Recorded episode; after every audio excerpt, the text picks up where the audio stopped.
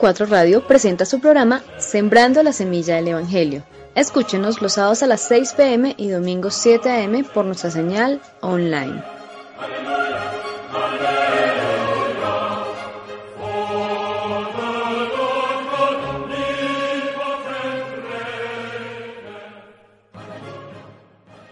Gracia y paz de nuestro Señor Jesucristo para todos. Amén. En, esta, en este día reflexionemos sobre lo que dice el Santo Evangelio según San Juan, capítulo 15, versos 9 al 17, y lo leemos en el nombre del Padre, del Hijo y del Espíritu Santo. Amén. Como el Padre me ha amado, así también yo os he amado, permaneced en mi amor. Si guardareis mis mandamientos, permaneceréis en mi amor. Así como yo he guardado los mandamientos de mi Padre y permanezco en su amor. Estas cosas os he hablado para que mi gozo esté en vosotros y vuestro gozo sea cumplido. Este es mi mandamiento, que os améis unos a otros como yo os he amado. Nadie tiene mayor amor que este, que uno ponga su vida por sus amigos. Vosotros sois mis amigos, si hacéis lo que yo os mando. Ya no os llamaré siervos, porque el siervo no sabe lo que hace su Señor, pero os he llamado amigos porque todas las cosas que oí de mi Padre os las he dado a conocer. No me elegisteis vosotros a mí, sino que yo os elegí a vosotros y os he puesto para que vayáis y llevéis mucho fruto. Y vuestro fruto permanezca, para que todo lo que pidiereis al Padre en mi nombre, Él os lo dé. Esto os mando que os améis unos a otros. Esto es palabra de Dios. Punto 4 Radio, encuentro virtual en la red.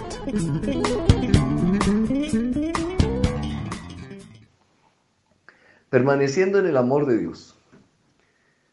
Bien, el Señor Jesús dice que debemos permanecer en su amor, pero antes nos va a explicar un, un poco acerca de lo que esto significa.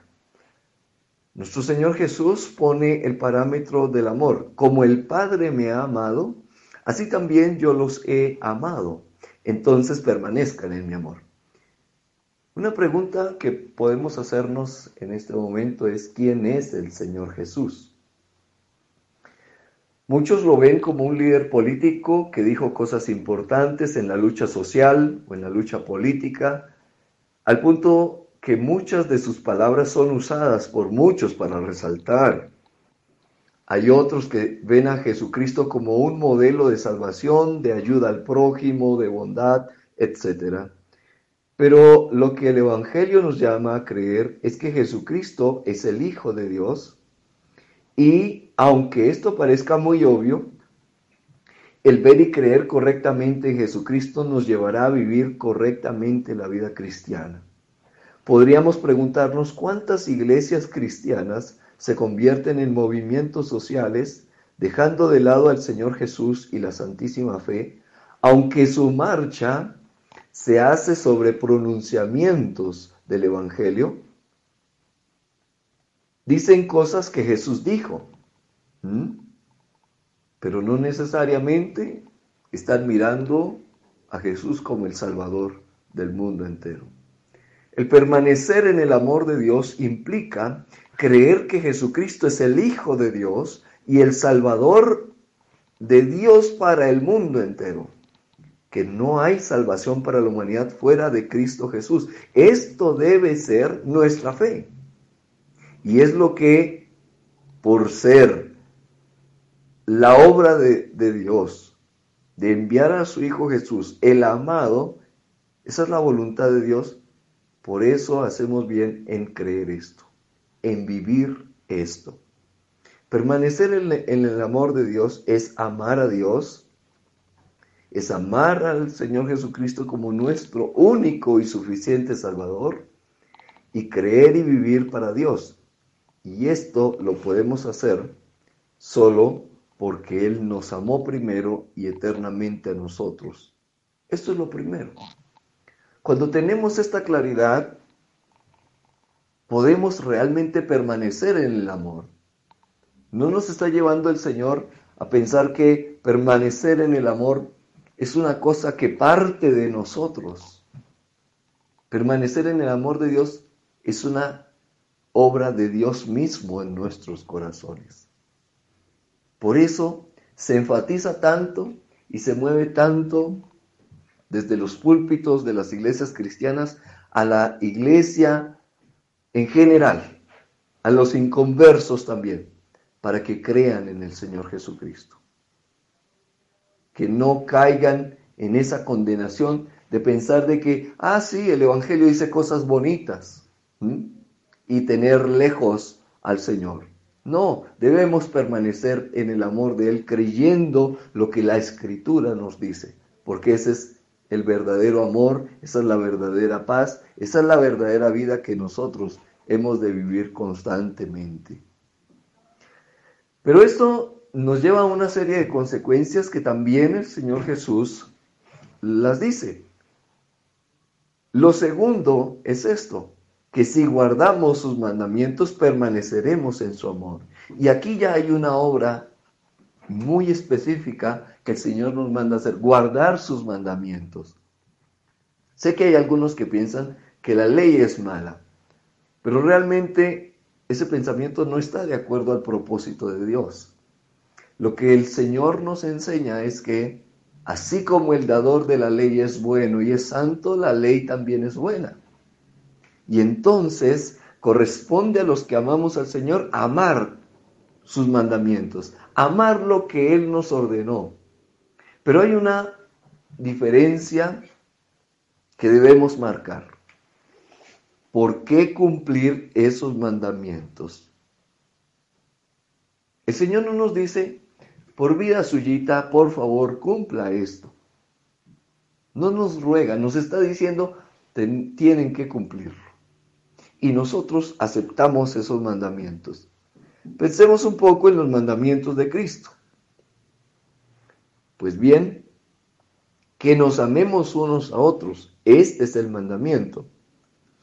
Lo que nos enseña el Señor Jesús con esto es que la razón del cumplimiento de la ley ya no es la ley en sí misma.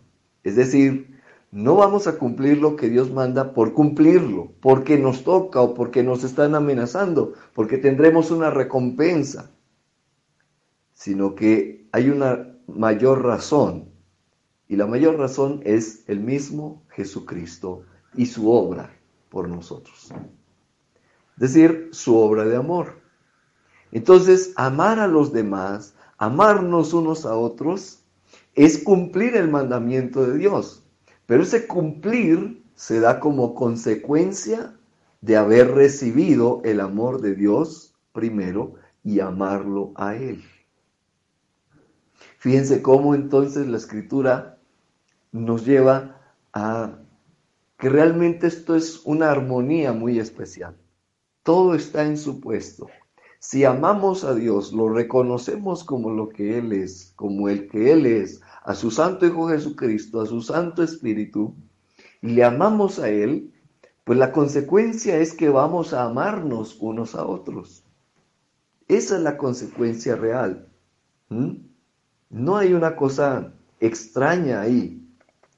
Cuando nos relacionamos en este mundo, pues debemos pensar en esto.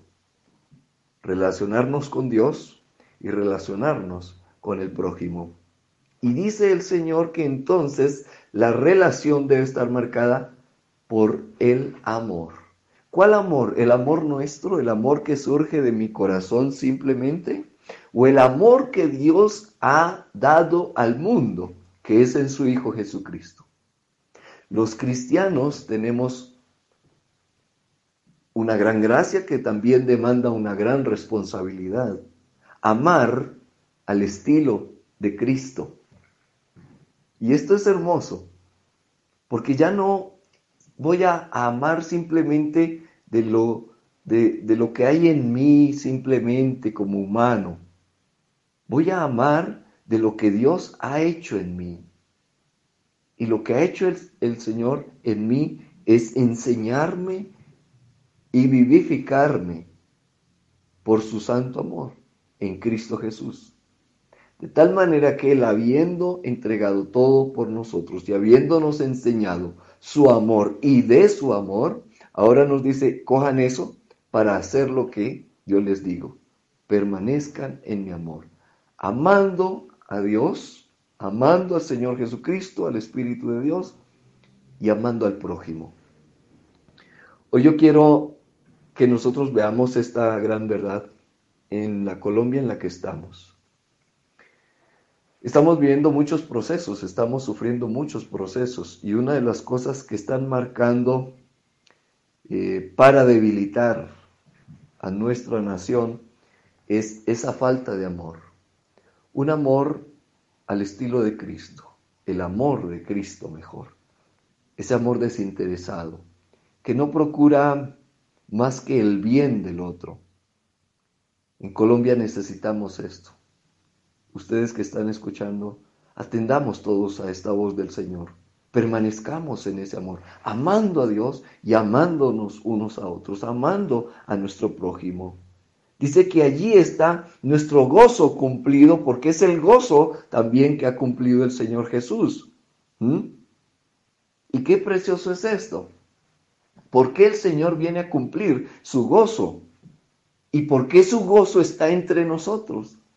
Porque Él nos mira de una manera especial. Dice, ya no os llamaré siervos, ahora los llamo amigos.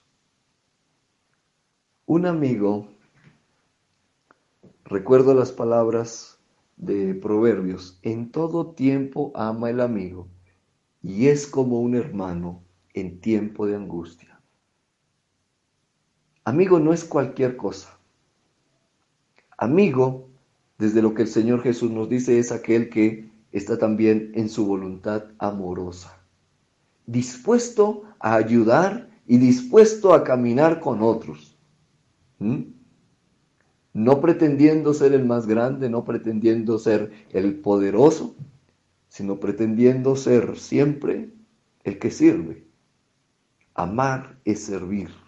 Amar es ayudar, amar es perdonar, amar es reconvenir, exhortar, animar al caído, corregir al que está mal en algunas cosas, eso es amor también. Todo el Señor lo dice y lo enfatiza una vez más. Ustedes no fueron los que me eligieron. Hermanos, miremos esta gran gracia del Señor el Señor nos escogió a nosotros. Y ya les digo, Colombia necesita del amor de Dios que lo pongamos en marcha nosotros también, amándonos unos a otros. No podemos dejarle la tarea a los demás o pensar que en algún momento alguien tiene que levantarse a hacer lo que Dios manda. No, usted fue elegido por Dios, usted fue escogido por Dios. ¿Mm? Y eso nos pone a nosotros en la calidad de siervos del Señor. No estamos en esto y no vamos a hacer esto porque un día se me iluminó la cabeza y amanecí de buen genio, entonces ahora voy a hacer lo que tengo que hacer. No, el Señor tenía un plan y ese plan estaba en escogernos también a nosotros, en la gracia del Señor Jesús, para compartir esto que Dios vino a hacer en él, allí en la cruz del Calvario. Y dice el Señor, y os he puesto para que vayáis y llevéis fruto, y vuestro fruto permanezca, para que todo lo que pidiereis al Padre en mi nombre, Él os lo dé. ¿Qué pedimos? Y yo quiero hacerles una petición muy especial a ustedes. ¿Qué es lo que el Señor nos está diciendo que debemos hacer? Permanecer en su amor.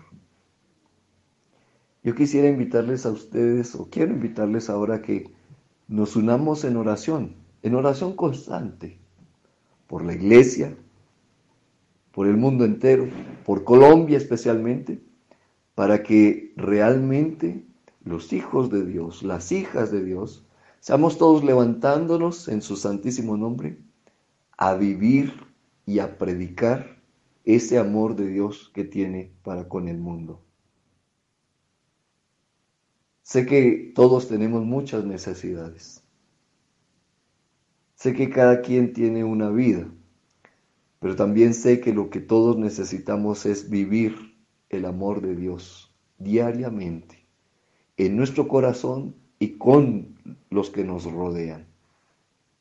Una vez más el Señor termina diciendo, esto os mando, que os améis unos a otros.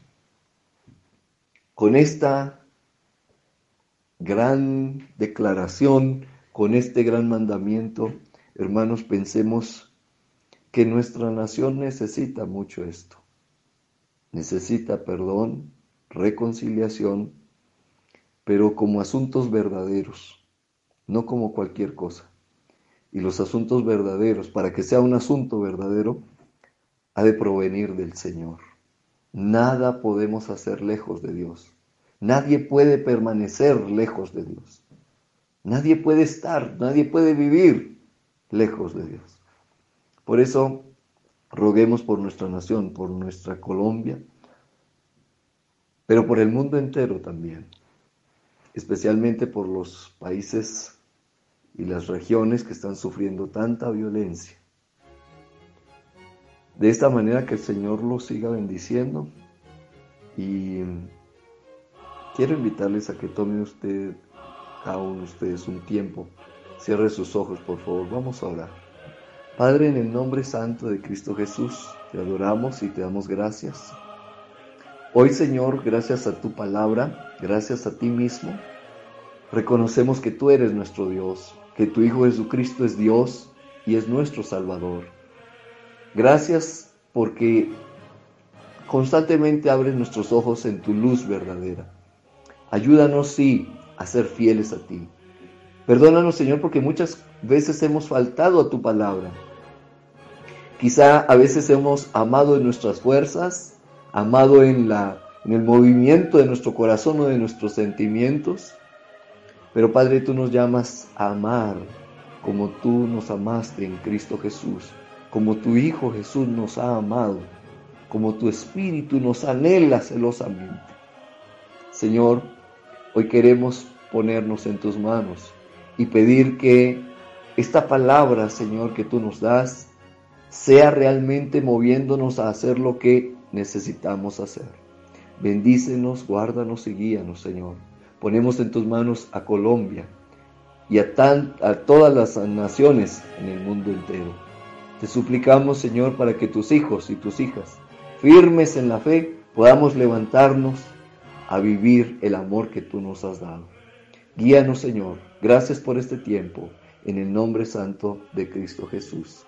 Yo soy el pastor Jorge Ramírez de la iglesia eh, luterana. Que el Señor lo siga guardando y eh, el Señor eh, aumente el fruto de su gracia en cada uno de ustedes. Amén.